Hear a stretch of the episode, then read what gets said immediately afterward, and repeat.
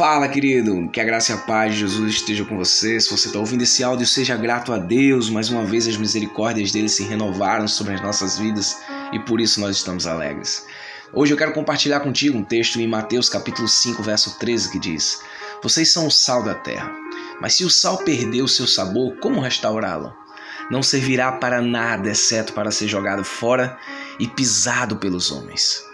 Sabe, hoje em dia o boliche se tornou algo sofisticado, e eu lembro que recentemente, há alguns poucos anos, foi inaugurada uma pista de boliche lá no Shopping Rio Mar, em Recife.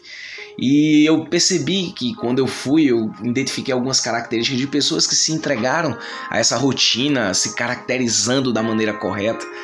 E eu passei a pensar: você pode comprar elaboradas calças de boliches, você pode comprar sapatos de boliche, blusa de boliche, luvas de boliche.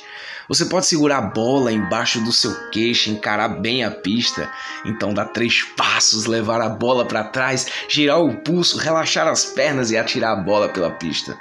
Você pode parecer um ótimo jogador por isso. Entretanto, se a sua bola prender na canalheta, meu querido, você não passa de um fiasco com uma ótima aparência.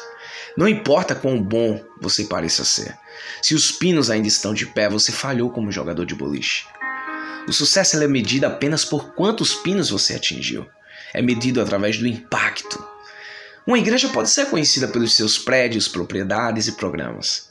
Ela pode ter uma boa aparência, mas se não estiver avançando no reino de Deus, espalhando as boas novas, fazendo discípulos e servindo às necessidades da comunidade, então ela não é nada mais do que um fiasco com uma, uma ótima aparência. A última forma de medir apropriadamente uma igreja é através do seu impacto. Para a igreja causar algum impacto na sociedade, precisamos perceber que somos parte de um reino estabelecido onde Deus fez as regras.